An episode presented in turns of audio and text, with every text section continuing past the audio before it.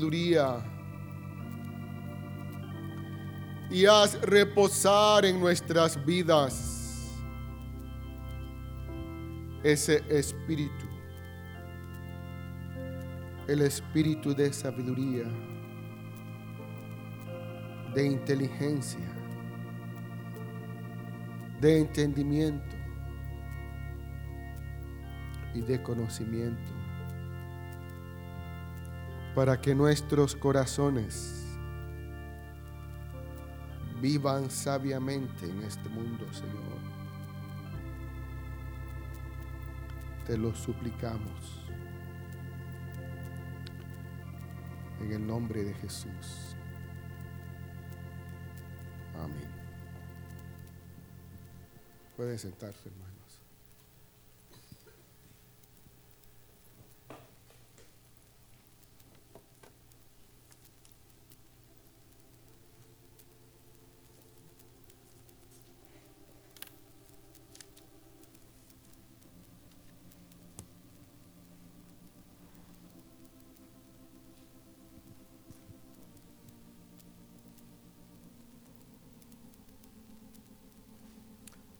Estoy tratando de entender un poco la vida cristiana.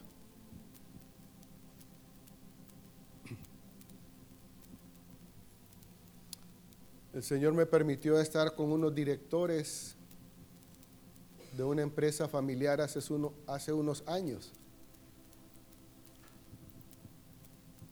Y estuve con ellos, creo que eran tres. Y uno de ellos me dijo, Aquí habemos tres tontos. Estamos queriendo aprender, Carlos. Y de empresas grandes que funcionan a nivel de muchos países. Pero la actitud de este hombre fue esa. Aquí habemos tres tontos. Estamos aprendiendo. Tres directores de empresas grandes. Decir eso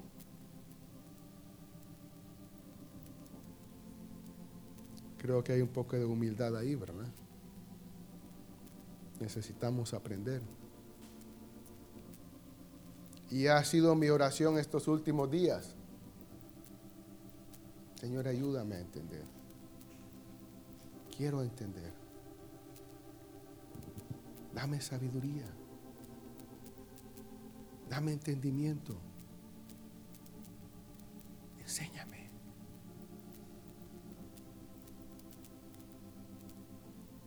Y ayer mientras estaba en el SAR, estaba sentado ahí, y el Señor comenzó a mostrarme cosas.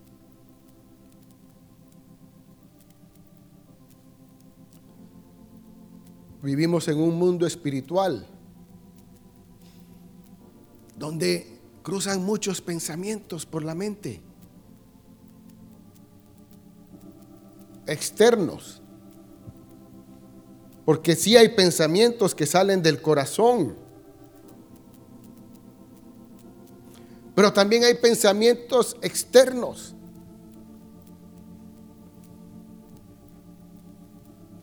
Y esos pensamientos externos no deben de dirigir nuestro corazón.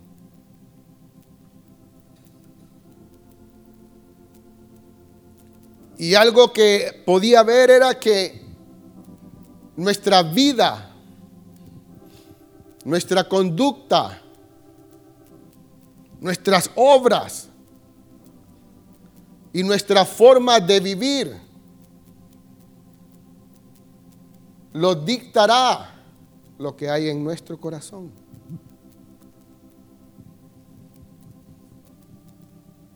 Lo que hablamos, cómo nos conducimos, saldrá de nuestro corazón.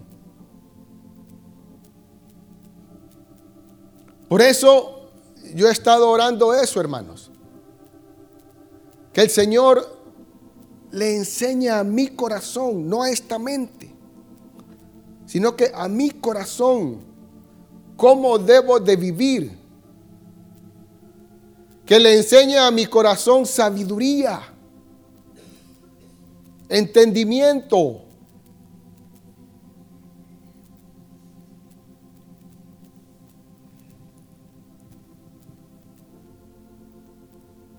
Y este versículo en el capítulo 11 de Isaías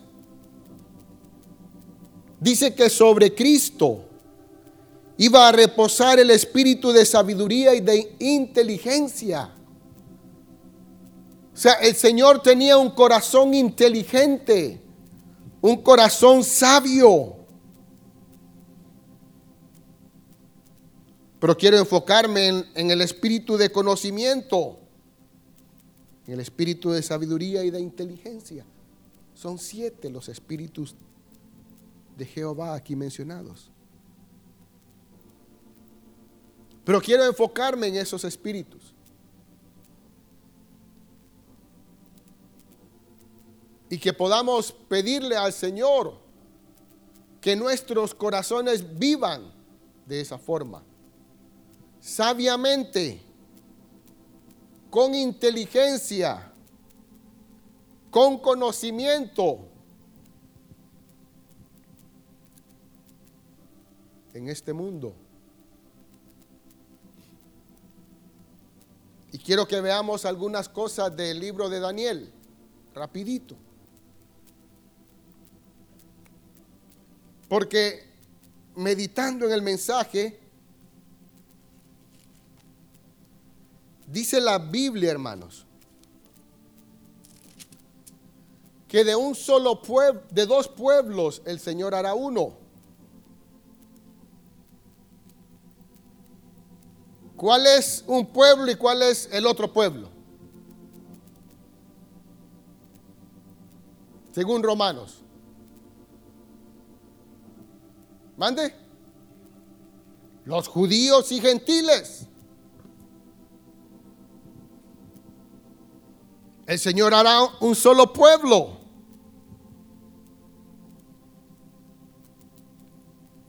Entonces yo comencé a pensar, ah, pero los judíos han ganado premios Nobel, Nobel.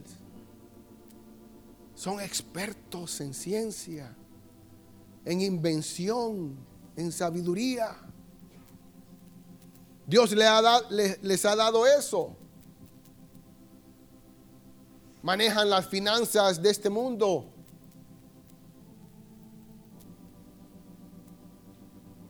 ¿Verdad?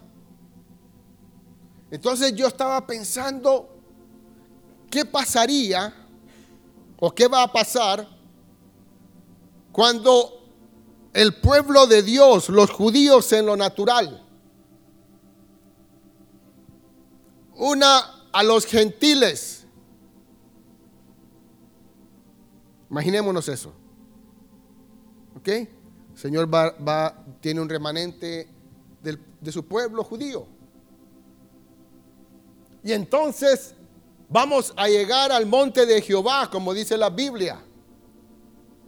Y llegaremos a Jerusalén. Supongamos que vamos a llegar.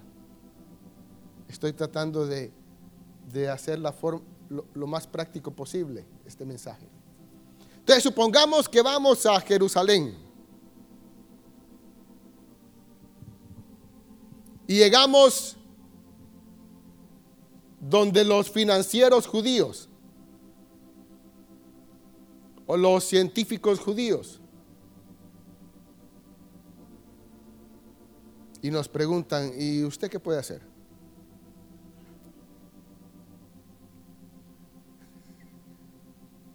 Aquí nosotros somos inventores.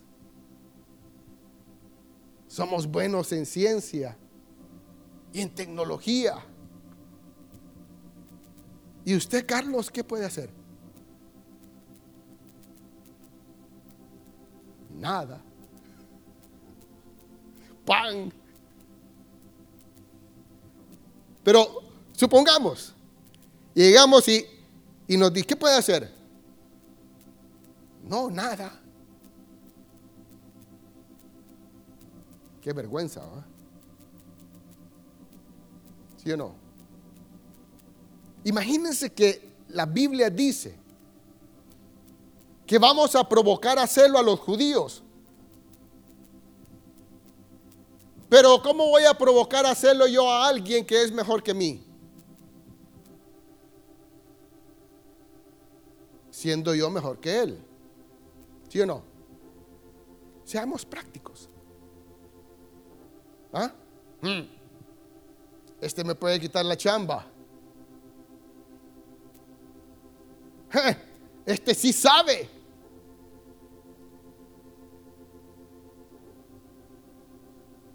Entonces, comienzan a tener celo, como lo tuvieron con Daniel.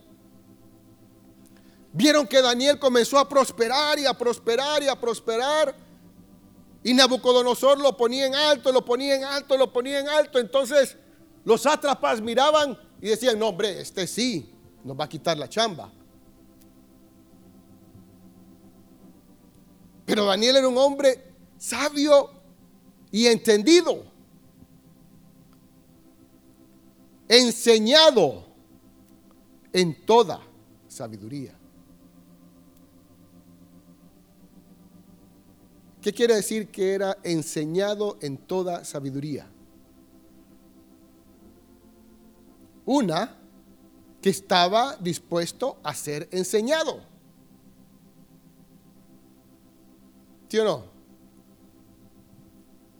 Daniel y sus amigos estaban dispuestos a ser enseñados. Eran enseñables. Enseñables. Como, este, como estos hombres que me dijeron, aquí habemos tres tontos que hemos venido aprendiendo en el camino, formando sus empresas y grandes empresas. Pero eran hombres o son hombres que son capaces de ser enseñados o son enseñables. Daniel tenía esa actitud. Daniel mínimo era bilingüe. Mínimo era bilingüe. Vámonos a Daniel 1.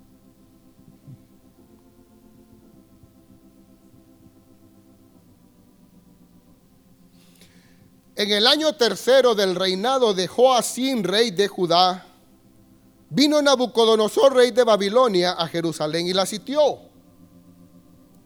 Y el Señor entregó en sus manos a Joacín, rey de Judá, y parte, parte de los utensilios de la casa de Dios.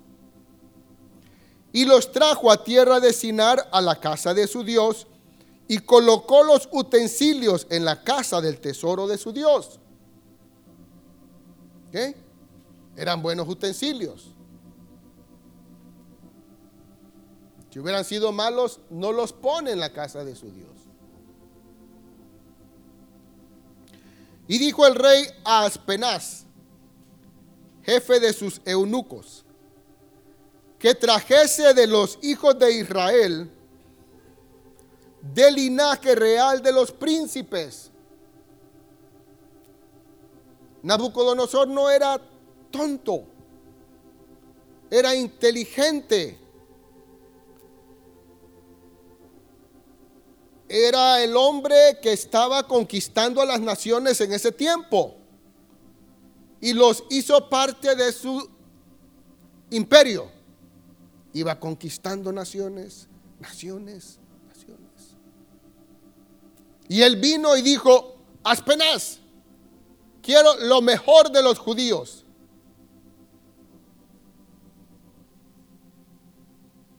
Porque no era tonto. Saben que hace poco estuve con unos españoles y me dijeron, Carlos, estuvimos en Venezuela con unos empresarios venezolanos. ¿Y sabes qué nos dijo esos, qué nos dijeron esos empresarios venezolanos? Todavía se puede hacer negocio aquí. Porque estos hombres no son tontos. Son malos, pero no son tontos. Y todavía podemos hacer negocio aquí.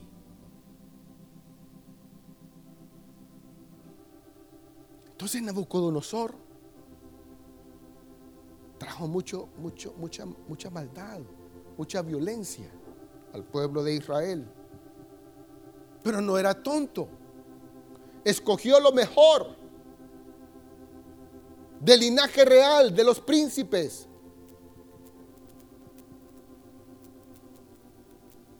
Muchachos en quienes no hubiese tacha alguna. Eran muchachos íntegros, rectos, puros, santos. No había tacha en ellos. Ahora es interesante porque me fui al Salmo 113, recordando aquel verso que dice que Él hace, sentar al pobre, lo levanta del muladar y lo hace sentar con los príncipes de su pueblo. Pero es un proceso levantar al pobre, restaurarlo, limpiarlo, purificarlo, enderezarlo, para ponerlo como príncipe. Ese es el carácter de Dios y su forma de pensar. Estos hombres jóvenes sin tacha no quiere decir que nacieron siendo hombres sin tacha. ¿Entienden? No quiere decir que eran Sí, la Biblia dice que eran intachables, pero no quiere decir que nacieron siendo sin tacha. Pasaron por un proceso, como el proceso del Salmo 113. Hombres que necesitaban a Dios, pero Dios los levantó y los puso como príncipes de su pueblo. Hermanos, hay esperanza para nosotros. Para el pobre, para el necesitado, para el quebrantado, hay esperanza. Dios quiere darnos ese título. Príncipes de su pueblo. De buen parecer. Bueno, eso no lo hablemos. Eran guapos. ¿Sí o no? ¿De Cristo qué se dijo? Que no había parecer en él. Pero estos eran guapos.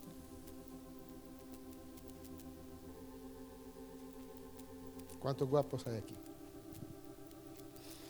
Dice, enseñados en toda sabiduría. Enseñados en toda sabiduría. Eran hombres enseñables que querían aprender. Estoy leyendo un libro y dice esta mujer, no sabía cuánta sed de enseñanza tenía yo hasta que fui a este lugar.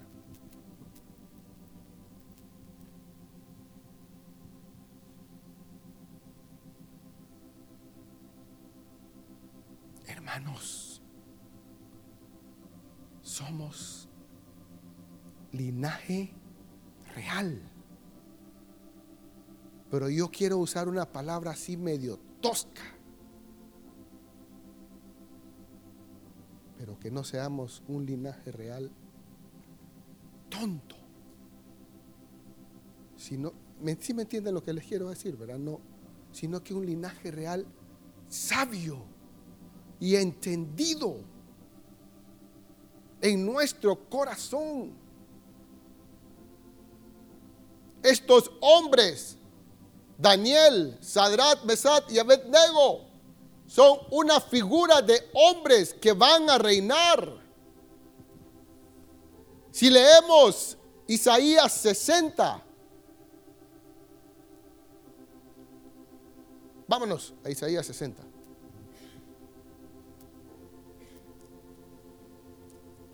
Voy a marcar aquí, donde estoy.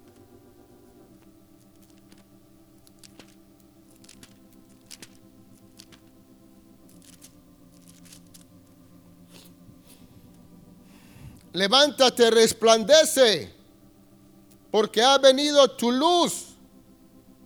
Pero ¿a dónde vendrá la luz? A nuestro corazón. Hermanos, las escrituras fueron escritas por el Señor para hablarnos a nuestro corazón. Y el resultado va a ser nuestra forma de andar, de hablar y de conducirnos. Nuestras obras van a ser el resultado de que la palabra de Dios esté escrita en nuestro corazón. Entonces, la luz de Cristo en nosotros traerá resplandor y gloria a este mundo. Sigamos leyendo. Y la gloria de Jehová ha nacido sobre ti, la gloria de Jehová. Porque he aquí que tinieblas cubrirán la tierra y oscuridad las naciones, mas sobre ti amanecerá Jehová y sobre ti será vista su gloria. Su gloria, su vida su naturaleza, su sabiduría, su inteligencia, su conocimiento, sus obras. Porque el Señor está preparando un pueblo. Sí, las naciones están llenas de oscuridad, pero sobre nosotros ha amanecido y está amaneciendo Jehová en nosotros, su luz. Pero miren lo que va a pasar y lo que Dios quiere hacer con nosotros, con esa luz en nosotros. ¿Ah? Preguntémonos, el verso 3, su gloria va a ser vista en nosotros. Pero miren lo que dice el verso 3. Y andarán las naciones a tu luz, a tu caminata, a tus obras, a tus hechos las naciones de la tierra andarán a nuestra caminata, a nuestra forma de andar.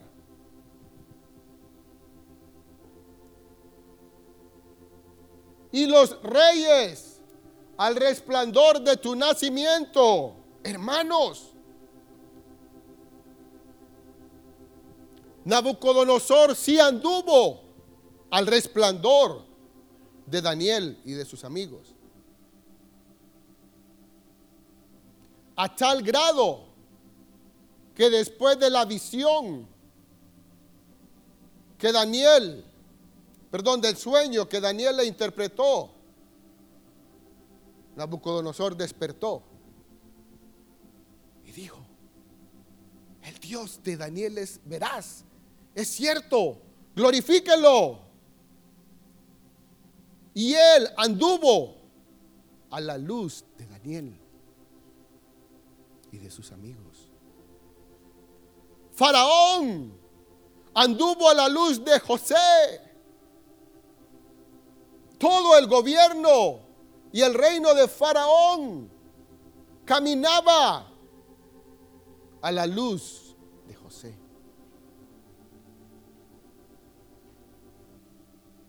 ¿Entendemos? Entendemos es lo que la Biblia nos ha dejado. Yo he estado meditando en Dios. Dios es el autor de las obras teatrales más preciosas de toda la historia y aún de la que estamos viviendo hoy. Hoy. Miren, si seguimos leyendo Daniel, vamos a ver cómo, Dios prepara a Daniel. Prepara a Daniel, lo prepara, lo prepara, lo prepara, lo prepara a ellos. Les da un alimento perfecto, una dieta perfecta. Piensa hasta en su salud física. Hasta en su salud física. Porque le dice a Espenaz que coma lo que el rey le, ha dado. Mm, y él dice, no, este, este menú no, no me conviene. No sé cuál era. Pero él dijo, no me conviene. Denme legumbres y agua. Y el hombre estaba fit a los 10 días. Y su rostro resplandecía. Estaba mejor que los demás. ¿Pensó Dios en su condición física? Sí. Y dice la Biblia ahí en el primer capítulo, que es la base para poder entender el resto de Daniel, que Daniel fue entendido en visiones y en sueños. Dios lo prepara. Miren qué obra teatral más preciosa. Dios prepara a Daniel. ¿Ok? Porque las escenas que vienen son escenas gloriosas para glorificar el nombre de Dios. Y aunque usted no lo crea, el de Daniel también. Y el de sus amigos. ¿Entienden? ¿Ah? ¿Entienden? Todo, todas las plagas que Dios preparó para Egipto fue con un solo propósito, léalo. Engrandecer a Moisés. ¿Qué, dije, ¿Qué dijo Dios? Y ahora te engrandeceré delante de Faraón. A ti, Moisés. Todo lo que estoy haciendo, lo estoy haciendo por ti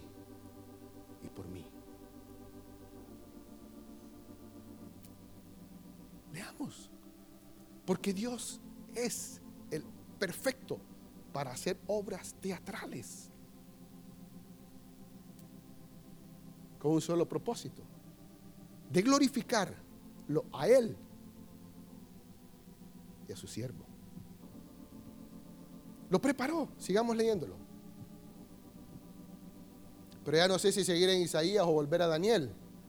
Porque está lindo. Miren, el 3 dice, y los reyes del y los reyes al resplandor de tu nacimiento. Miren, imaginémonos ahorita, seamos realistas. Quiero dar un enfoque real. Sí, es un, es un mensaje espiritual, pero un enfoque real, real, real, real. Las naciones ahorita están convulsionadas. Convulsionadas. ¿Ok? Pero Dios está preparando a su pueblo, a reyes y sacerdotes. Pero estos hombres que están gobernando las naciones hoy andarán a la luz de alguien.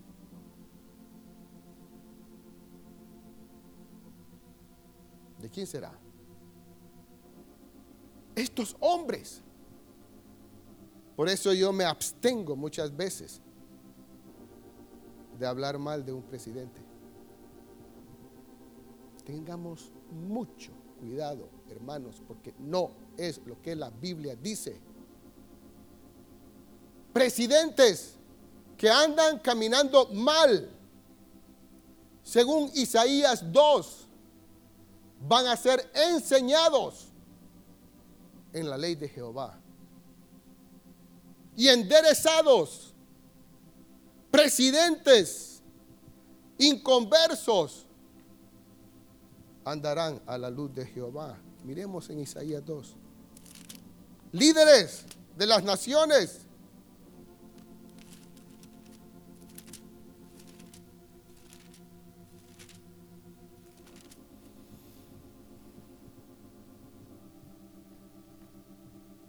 Isaías 2. Lo que vio Isaías, hijo de Amós, acerca de Judá y de Jerusalén.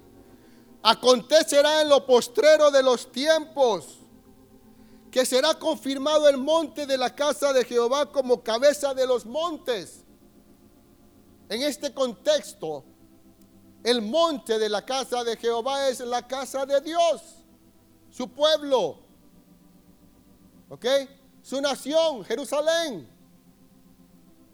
Llegará el día en que será confirmado como el monte de los montes, que, van a, que va a reinar sobre las naciones. Cuando Cristo venga a gobernar. Entonces, voy a leer aquí. Dice que acontecerá en los postreros de los tiempos que será confirmado el monte de la casa de Jehová como cabeza de los montes. Habrán más montes. Habrán más naciones, habrán más reinos, más gobiernos. Pero el monte de Jehová será el monte sobre los montes que va a gobernar. Y será exaltado sobre los collados y correrán a él todas las naciones. Pero ¿qué creen ustedes? ¿Que todos los hondureños vamos a subir a Jerusalén? ¿O que el presidente va a subir a Jerusalén? Mande. Los gobernantes. ¿Entienden? No vamos a subir todo el mundo a Jerusalén. Las naciones son representadas por un rey, por un príncipe, por un gobernante. ¿Ok? En el contexto bíblico. El otro, por favor. Y vendrán muchos pueblos y dirán, venid y subamos al monte de Jehová, a la casa del Dios de Jacob. ¿A qué van a subir? A ser enseñados por los caminos de Dios. Y caminaremos por sus sendas, porque de Sión saldrá la ley y de Jerusalén la palabra de Jehová. Líderes, gobernantes, subirán al monte de Jehová para ser enseñados. Queremos vivir como ustedes viven, queremos caminar como ustedes caminan. Queremos conocer y vivir conforme a la ley de Jehová.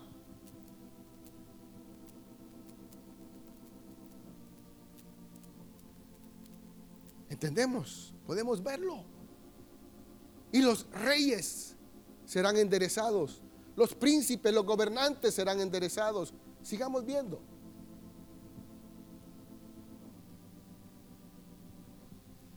En el 4. Y juzgará entre las naciones y reprenderá a muchos pueblos. O sea, la casa de Dios. los líderes justos, santos, rectos como Daniel y sus amigos. Y juzgará entre las naciones y reprenderá muchos pueblos. Mira lo que estás haciendo, no está bien. Endereza tus caminos. ¿Ok? Enderezalos. y volverán sus espadas. ¿Qué son espadas? Armas. Armas. Ahorita el que más bombas nucleares tenga, creo que es el que quiere mandar o gobernar. No sé cuál es la intención de ellos. Pero armas. Dice que volverán sus armas en rejas de arado. ¿Para qué sirve la reja de arado? Para arar. Qué difícil esa pregunta. Y sus lanzas, armas ¿En qué? Hoces para cosechar. Como dijo alguien una vez, el presupuesto militar será invertido en presupuesto para alimentación. Porque el Señor los va a reprender. Los que fueron llamados a gobernar van a reprender a las naciones, a los reyes, a los líderes de las naciones. y enderezarán sus caminos. No alzará espada nación contra nación, ni se adestrarán más para la guerra. Van a estar sujetos al gobierno de Dios, a la paz que Cristo traerá perdón, a este mundo.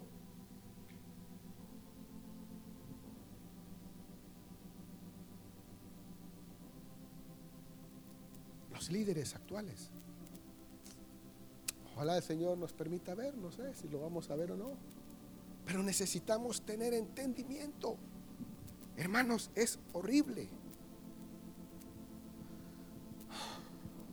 que nosotros estemos hablando mal de nuestros líderes. Cuando más bien deberíamos decirle, Señor, haz que nuestro líder sea enseñado en la ley de Jehová para que nuestro pueblo de Honduras sea bendecido.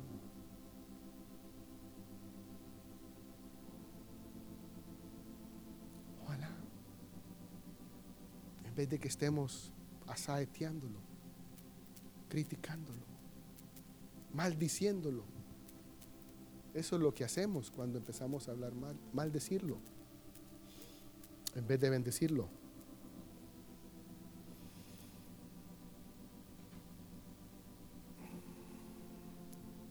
Venido casa de Jacob y caminaremos a la luz de Jehová. ¿Qué quiere decir eso? ¿Podemos ver eso? Miremos eso, hermanos. Miren qué lindo lo que el Señor quiere mostrarnos. ¿Quién es la casa de Jacob?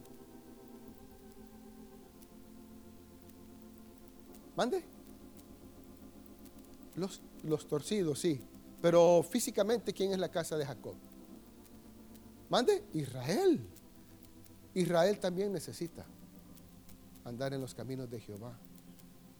Dice, venid, primero le habla a las naciones. Y ahora, ahora dice, venido casa de Jacob y caminaremos a la luz de Jehová.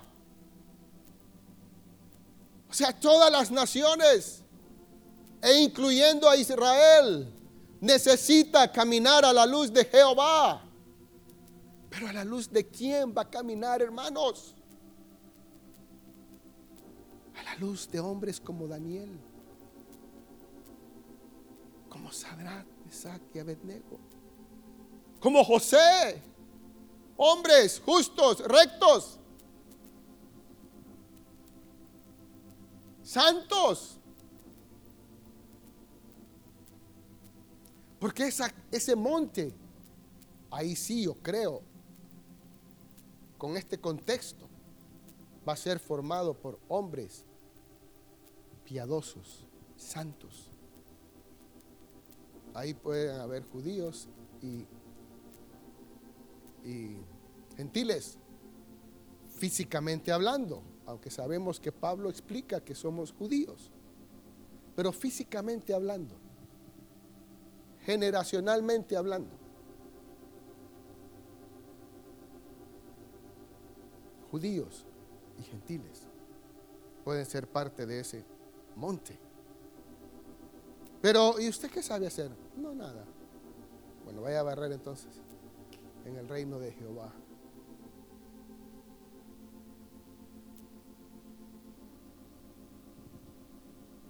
Hermanos, necesitamos adquirir sabiduría. Es que la verdad es que no me gusta barrer, ni lavar platos. Me gusta dirigir, eso sí.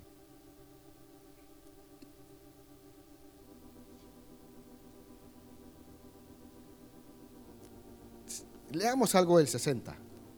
Regresemos al 60. Veamos el, el 65. Entonces verás y resplandecerás se maravillará y ensanchará tu corazón, este corazón.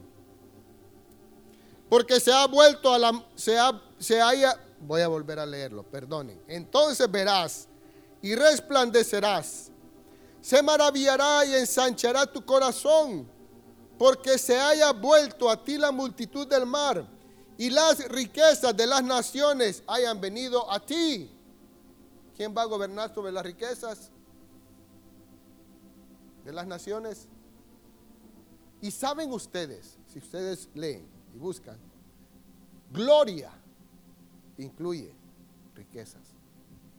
La gloria de Salomón. ¿Cómo medían la gloria de Salomón? Por su riqueza, su sabiduría. Uf, aquí sí hay gloria. No me lo quites, por. Gracias. Entonces, las riquezas de las naciones serán traídos al pueblo de Dios.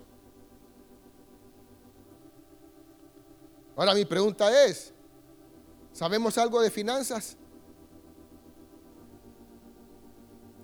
Porque de repente vamos a vernos allá con los Rothschild. Cuando el hermano Marvin lo mencionó en el seminario anterior, uh, me puse a investigar quiénes eran los Rothschild. Hombre, una, una familia millonaria, judía, uno de los, de los dueños de la Reserva Federal de los Estados Unidos. ¿Saben dónde comenzó su imperio? de riquezas. ¿Alguien sabe? Bueno, quiero que aquellos sí saben. Comenzó en un gueto mientras estaban cautivos. Miren lo que dijo este venezolano. Todavía se puede hacer negocio en Venezuela. ¿Saben ustedes que este Moses Rothschild. No, Moses, no me acuerdo el apellido. Rothschild no es el apellido de ellos. Es un nombre emblemático que quiere decir la casa del escudo rojo.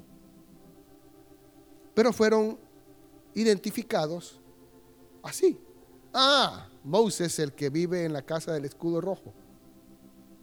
Entonces Rothschild significa eso, pero de ahí en adelante los, los conocen como los Rothschild. Este hombre comenzó a intercambiar monedas en el gueto.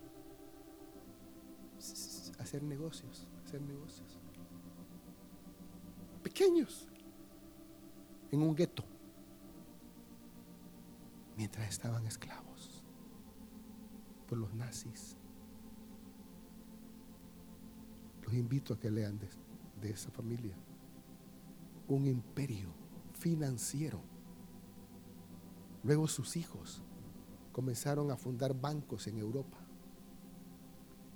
Llegaron a financiar guerras, naciones, naciones literalmente, financiadas por ellos. Pero Dios les dio sabiduría para poder manejar finanzas. ¿Y se imaginan ustedes que nosotros nos encontremos con los Rothschild si fuesen ellos salvos. Pero imagínense que se arrepientan. Y entonces las riquezas de las naciones van a ser gobernadas por los santos, judíos y gentiles. Y llegamos donde uno de ellos y nos preguntan, ¿y usted qué sabe hacer? ¿Sabe usted algo de finanzas? No. Entonces no puedes gobernar las naciones. Yo sí. He financiado naciones. Vean. He financiado naciones. Riquezas de naciones he financiado. Y tú no sabes nada de eso. ¿Cómo vas a gobernar naciones?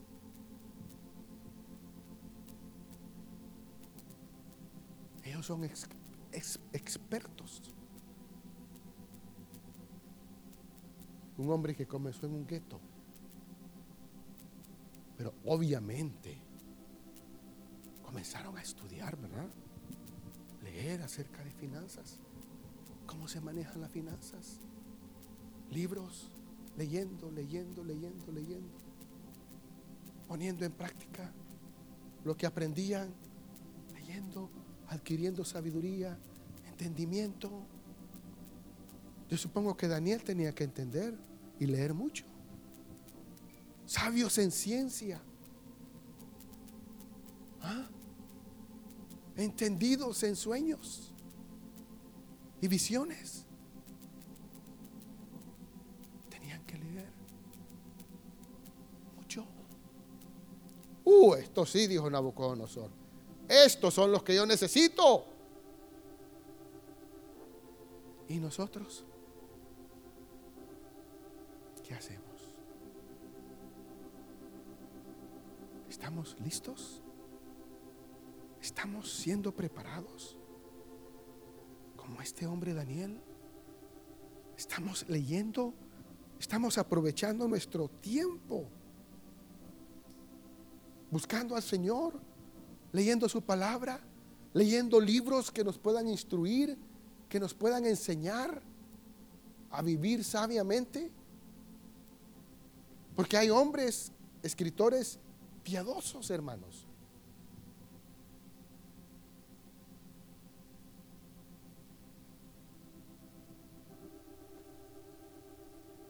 ¿Qué sigue después?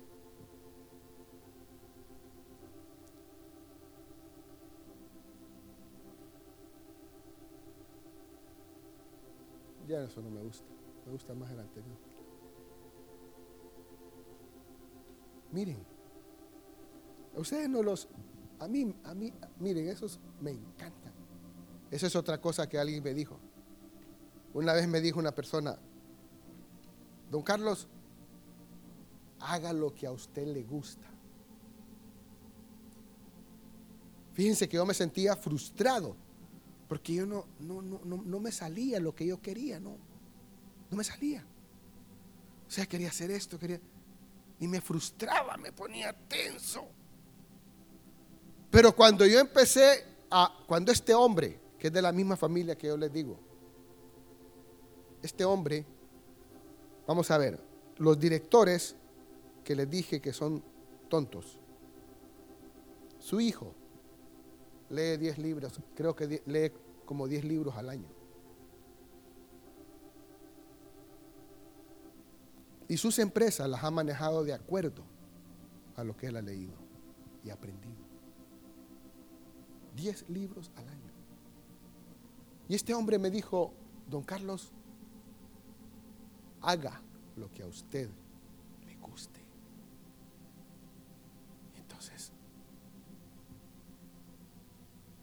definitivamente yo empecé a hacer lo que a mí me gusta hacer. Lo que Dios me ha dado a mí que yo haga. Yo lo disfruto, hermanos. Lo disfruto. Lo disfruto. Y a mí el tiempo se me va porque lo disfruto. Ya no me frustro haciendo cosas que no me competen y que no me gusta hacerlas. Y vivo feliz y contento. Y disfruto mi trabajo.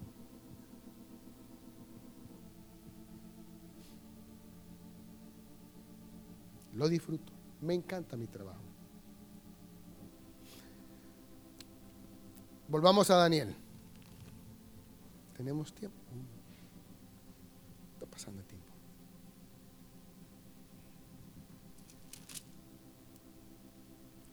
Vamos a, Daniel. Volvamos a, a Daniel 4.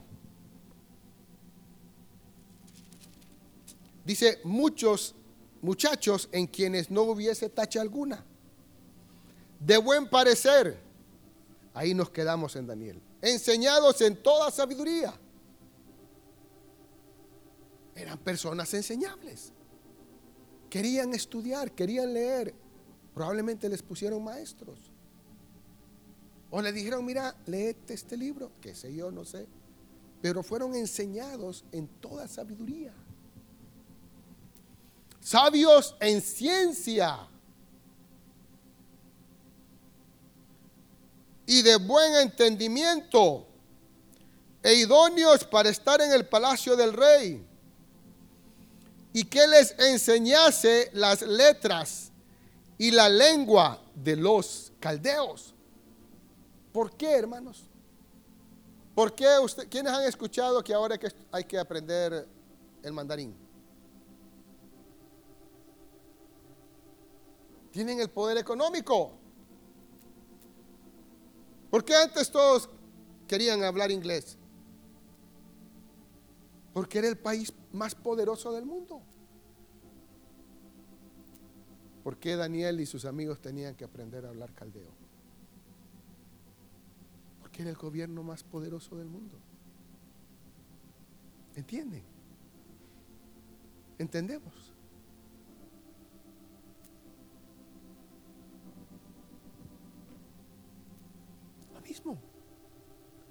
El inglés, el inglés. Y ahora es el mandarín, el mandarín, el mandarín. Mas sin embargo, el presidente de los Estados Unidos está haciendo cambios.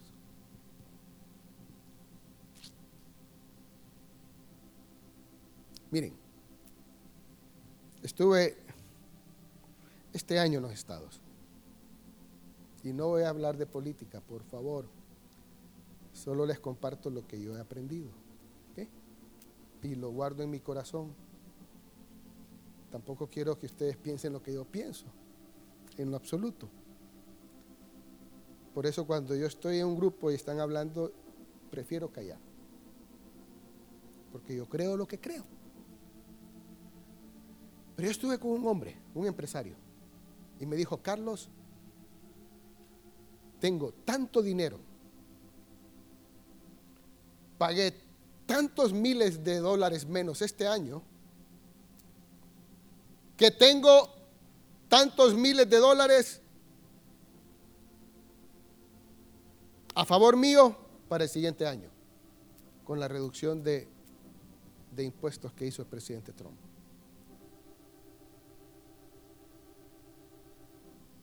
Ahora él me dijo,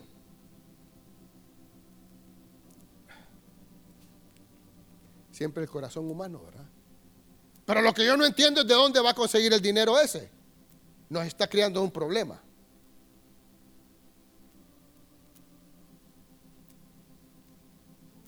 Entonces, si no está contento, ¿por qué no regresa sus impuestos? Pero, ¿de dónde va a conseguir el dinero? Nos va a crear un problema. Hablando con otra persona, yo le dije, mira, fíjate que esto y esto y esto y esto y esto. Y los aranceles que le ha puesto a los chinos, pues, ¿no va a recuperar plata ahí?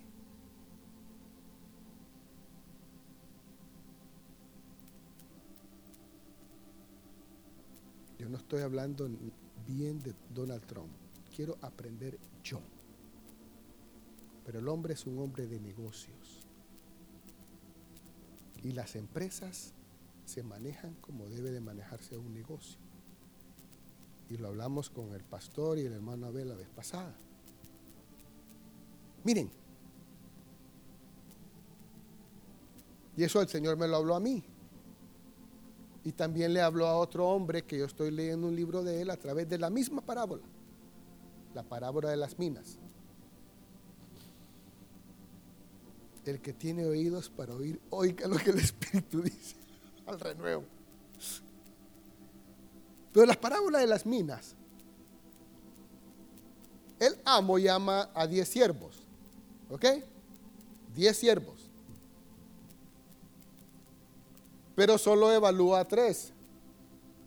La Biblia no habla de los otros siete siervos, ¿o sí? No, ¿verdad? Pero dice que llama a diez siervos y a cada uno de ellos le da una mina. Mina es dinero. ¿Ok?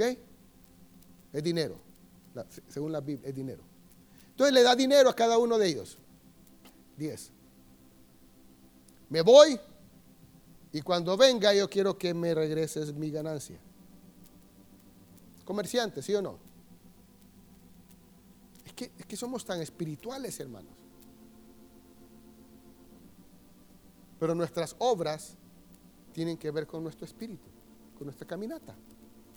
Entonces viene y llama a los diez y les da diez minas, una mina cada uno.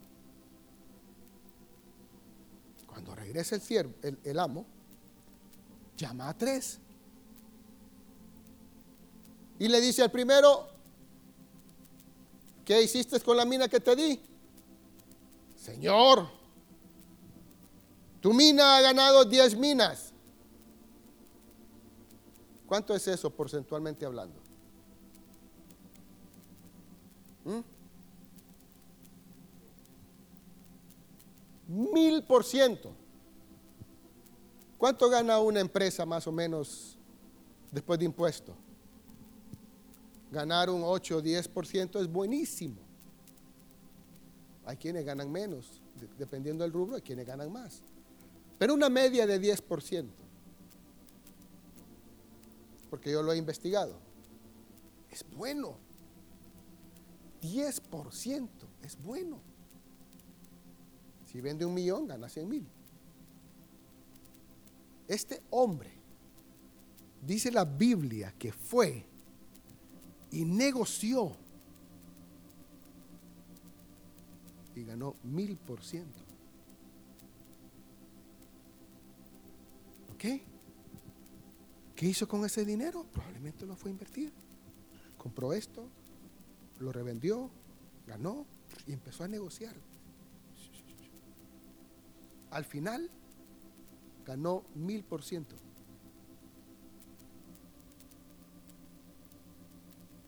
Entonces viene el amo y le dice, y sucesivamente al, segundo ganó, ganó cinco minas, ganó un 500% y el otro ni al banco lo metió. Entonces viene el amo y le dice, por cuanto fuiste fiel y ganaste 10 minas de una mina que yo te di, vas a gobernar sobre 10 ciudades. ¿Qué tiene que ver negociar con el dinero y multiplicarlo con el gobierno de ciudades?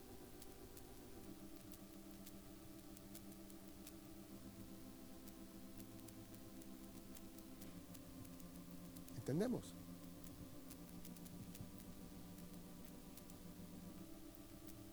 ¿Quiénes van a gobernar? que manejen las finanzas,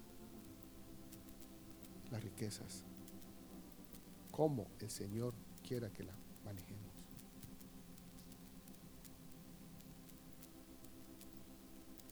Ellos van a gobernar sobre las naciones.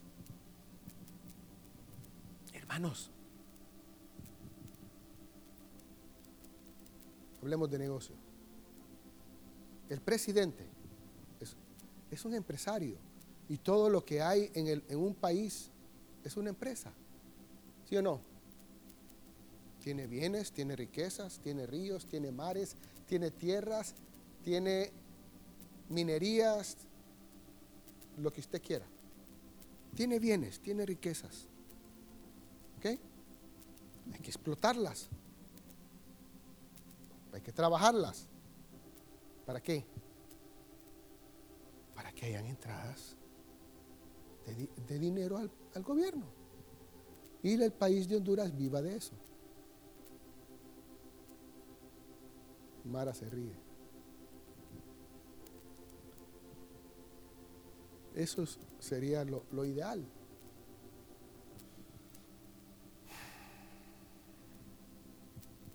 Necesitamos comerciantes. Entonces, vino este hombre y bajó los impuestos. No hay desempleo en Estados Unidos. Levanta la economía y pone aranceles a China. Uh,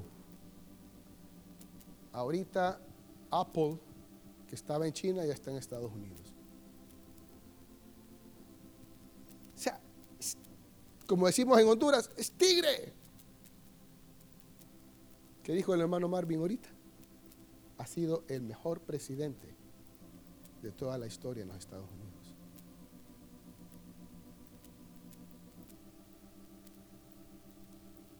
Un hombre financiero. Yo quiero aprender, ustedes. ¿No serán las cosas que la Biblia nos muestra? un hombre cristiano piadoso. miren, por eso les digo, estamos viviendo una, una, obra de, de teatro.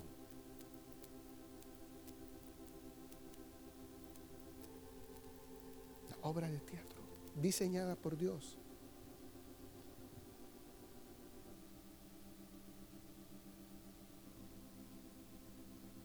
¿Qué haremos?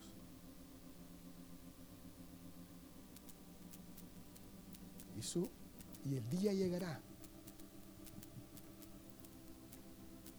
que el Señor va a levantar a su pueblo. Y si seguimos leyendo el versículo 5, la alimentación, tarará, tarará, tarará, tarará. Y al cabo de los diez días pareció el rostro de ellos mejor y más robusto que el de los ya conocen historia. Y en el capítulo 2, el sueño de Nabucodonosor. Y en, la, y en el versículo 14, Daniel revela el sueño de Nabucodonosor. Y entonces viene Nabucodonosor y exalta a Daniel. Versículo, capítulo 3, les voy a ir resumiendo. La estatua de oro. Por lo que Nabucodonosor vio, mandó a hacer una estatua. Meten a los amigos de y Abednego al horno de fuego. El Señor se revela a ellos. Y, Dios, y, Nabucodonosor los exalta. Pero ¿dónde fueron preparados ellos? Atrás del velo, ¿verdad? En el capítulo 1. Atrás del telón. Aquí. Atrás. Fueron preparados. En el capítulo, capítulo 1 para luego salir a la obra que nuestro Dios tenía preparado. Y le da un sueño a Nabucodonosor y nadie lo puede interpretar. Solo Daniel, quien había sido preparado por Dios en sueños y visiones. Luego Dios le da otro segundo sueño a Nabucodonosor.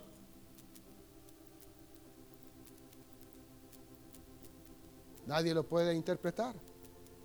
Solo Daniel, quien había sido preparado en el capítulo 1.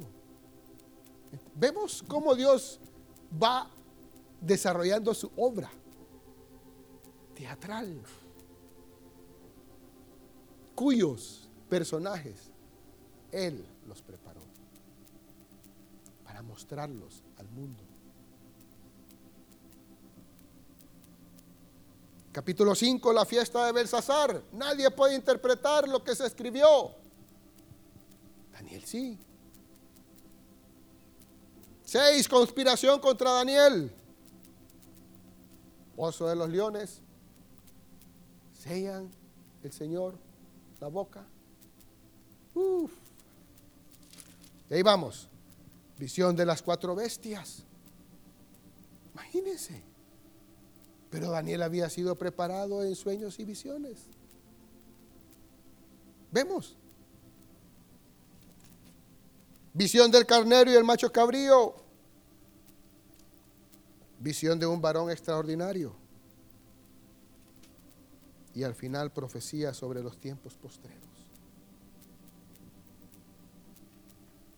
Pero miren el versículo 3. Terminemos con esto. Daniel 12:3, porfa. Y ved, miren cómo termina Daniel. Dice que los entendidos resplandecerán como el resplandor del firmamento. Y los que enseñan la justicia a la multitud como las estrellas a perpetua eternidad. Entendidos.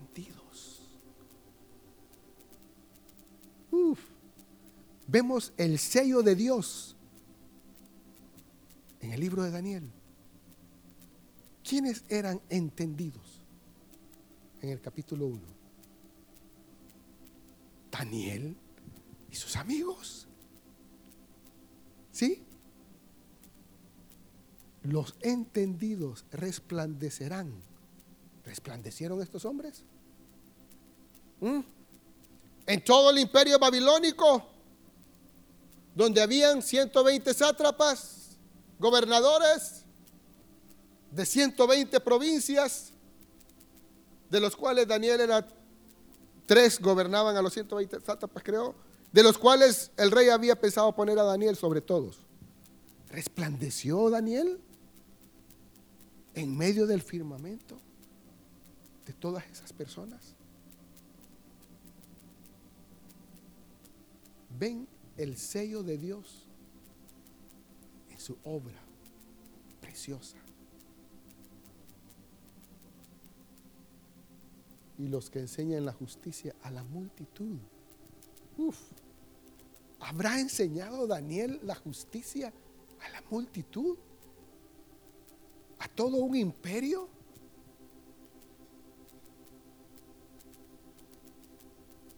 Como las estrellas a perpetua eternidad. Y con esto termino, hermanos.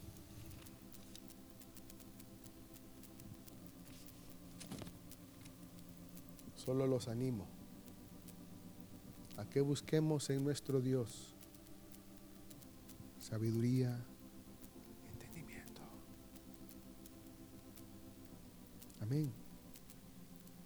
Dios los bendiga.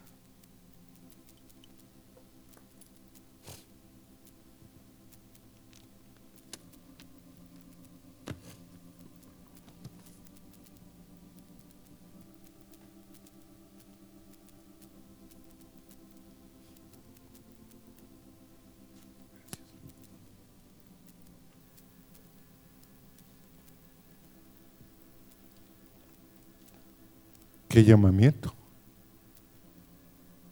¿Y usted? Dice yo.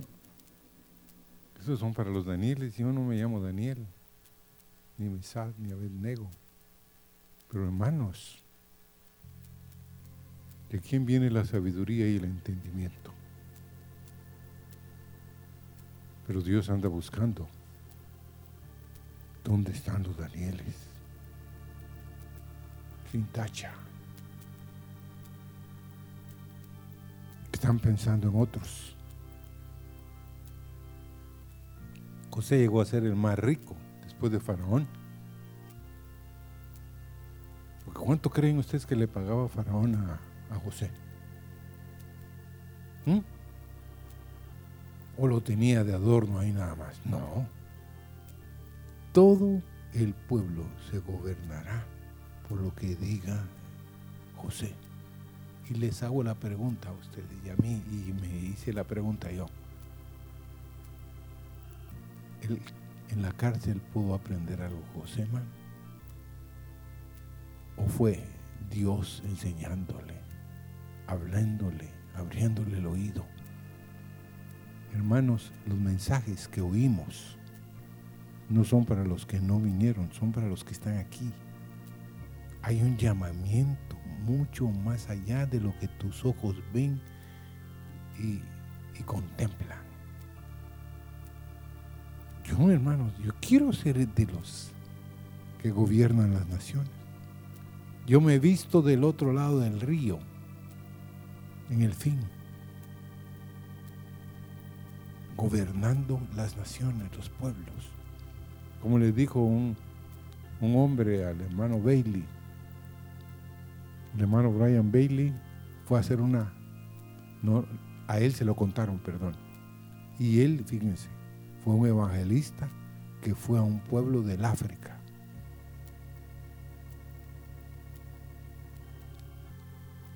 Y al principio tenían la campaña en un lugar casi desierto.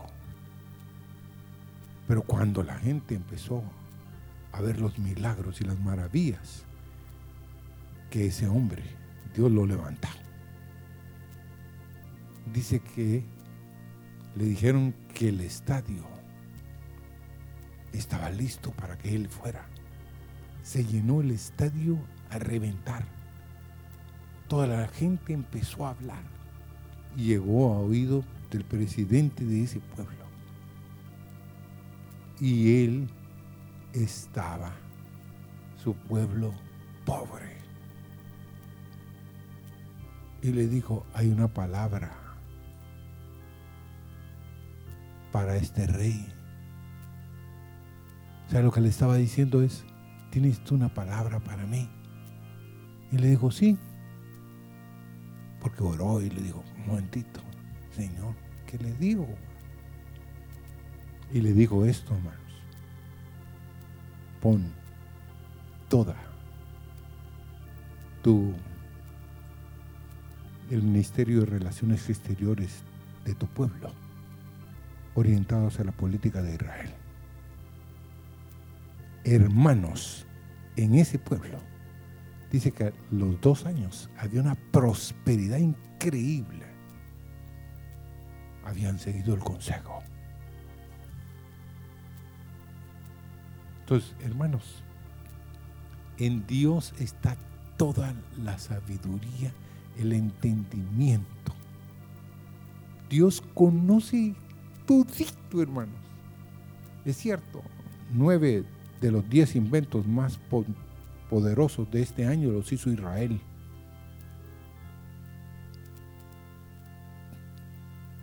¿Ya oyeron? Nueve de los diez más poderosos Israel los hizo. E Israel es el tamaño de Sansa del Salvador. Pero cada vez invierten más en investigación, en desarrollos. Hoy los ortodoxos se están metiendo, los ortodoxos son los hasidis, se están metiendo en las, quieren aprender. Y es cierto lo que dijo el hermano Carlos ustedes no, muchos de ustedes no entienden que era un gueto. Un gueto era una prisión horrible, espantosa. Pero desde ahí salieron esos hombres. Y uno dice, no, pero ¿qué puede salir algo bueno de aquí, de San Pedro? Ah, hermanos, oremos. Dios quiere darnos entendimiento porque somos el linaje de Dios. ¿Qué le dice a usted eso? Ser como Él.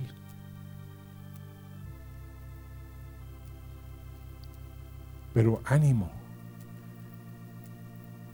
porque este mensaje será para muchos días, para muchos de ustedes.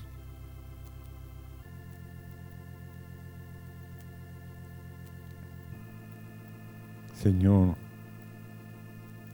quebranta nuestro corazón porque hay mucho más allá de lo que hemos oído esta noche. Tú les puedes dar a los jóvenes, a las señoritas, a los mayores, a los que están oyendo a través de la radio. Señor, el entendimiento de que los justos resplandecerán como el firmamento a perpetuidad. Y así como Daniel, Señor, se levantarán en el final de los días, les será mostrado que lo que ellos vieron fue efectivamente lo que pasa, pasa en todo, no solo la tierra, sino el universo.